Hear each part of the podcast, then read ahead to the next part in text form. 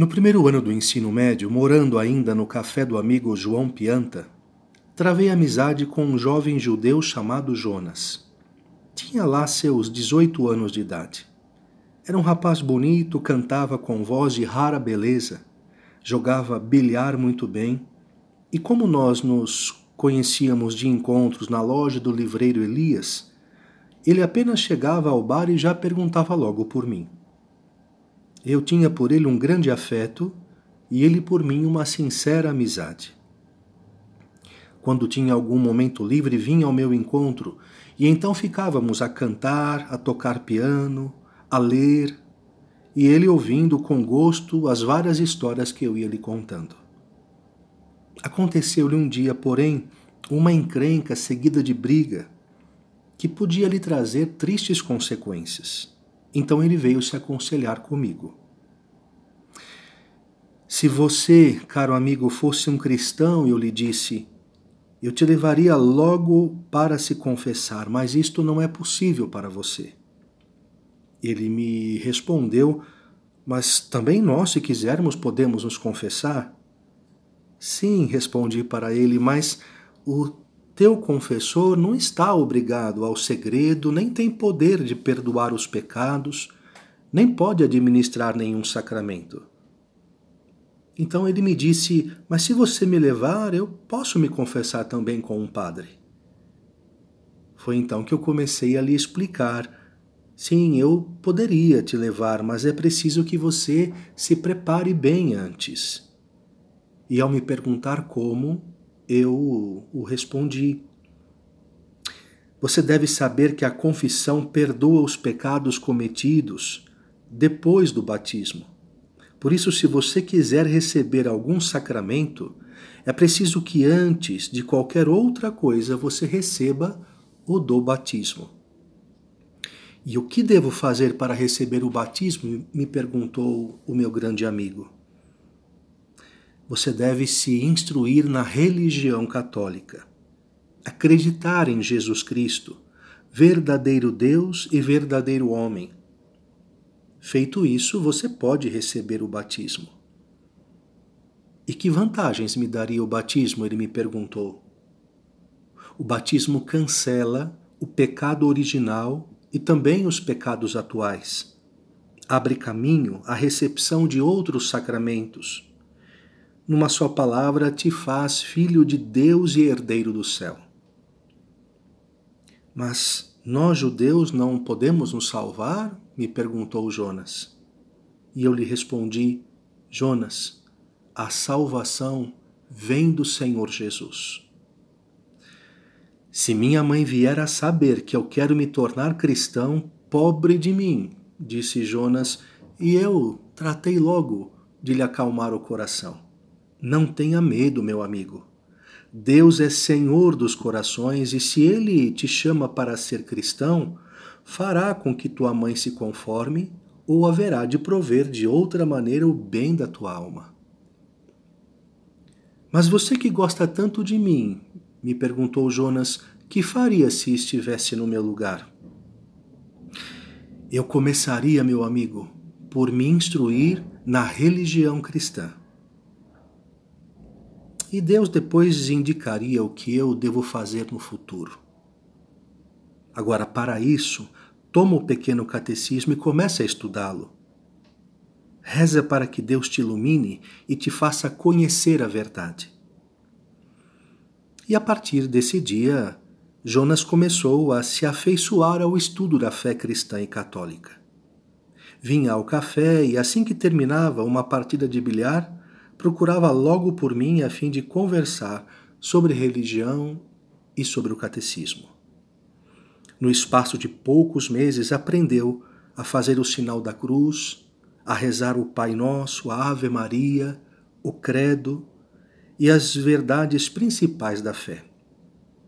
Ele estava muito feliz e a cada dia melhorava na maneira de proceder e de conversar. Ainda menino, ele tinha perdido o pai. A mãe, chamada Raquel, já tinha suspeitado alguma coisa, mas nada sabia de concreto. A coisa foi descoberta assim.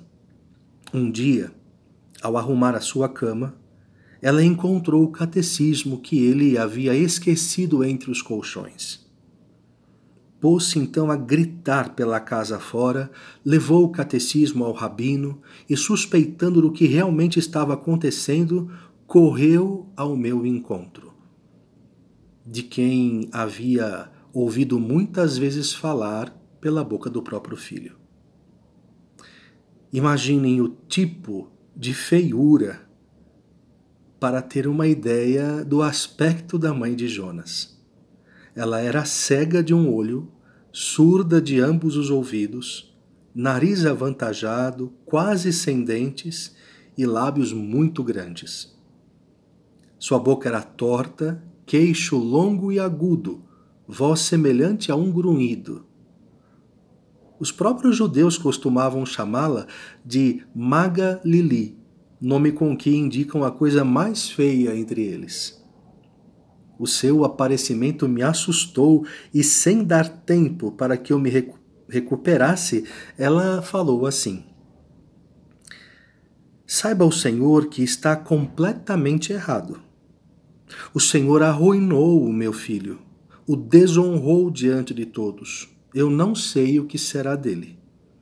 Receio que ele acabe se fazendo cristão e o Senhor será o culpado.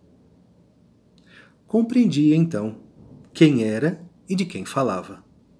Com toda a calma, expliquei que ela devia se mostrar contente e agradecer a quem fazia o bem ao filho dela.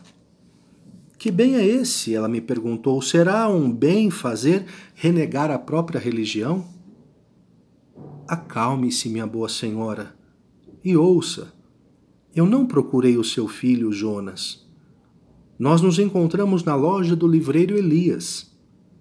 Nos tornamos amigos sem saber como. Ele me estima e eu também o estimo muito. E como verdadeiro amigo desejo que salve a sua alma. Note bem que eu dei um livro a seu filho, dizendo-lhe apenas que se instruísse na religião. E caso se fizesse cristão, não havia de abandonar a religião hebraica, mas a aperfeiçoaria.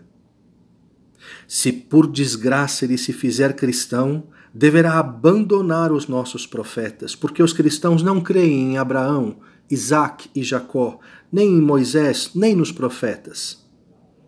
Ao contrário, nós cremos em todos os santos patriarcas e em todos os profetas da Bíblia seus escritos, ditos e profecias formam os fundamentos da nossa fé. Então ela me disse: se por acaso aqui estivesse o nosso rabino, bem saberia como responder. Eu não sei nem o Mishnah, nem o Gemara, mas que será do meu pobre Jonas? Dito isto, ela se foi embora. Seria longo contar aqui as muitas ofensas que me dirigiram a mãe, o rabino, os parentes de Jonas.